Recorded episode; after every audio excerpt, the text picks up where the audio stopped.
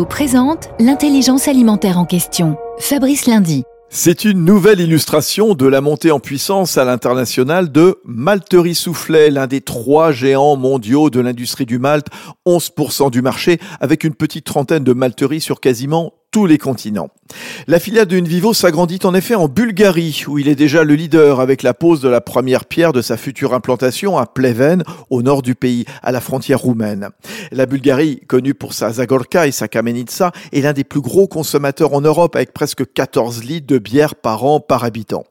Sur place, un doublement des capacités pour Malterie Soufflet, 60 000 tonnes de malt par an d'ici 18 mois, ce que font actuellement ensemble les deux sites actuels, mais aussi une production plus verte, puisque des panneaux photovoltaïques devraient assurer 40% des besoins en électricité, une économie notoire en CO2. Nazdravie. Union nationale des coopératives agricoles françaises, InVivo s'engage pour la transition agricole et alimentaire vers un agrosystème résilient.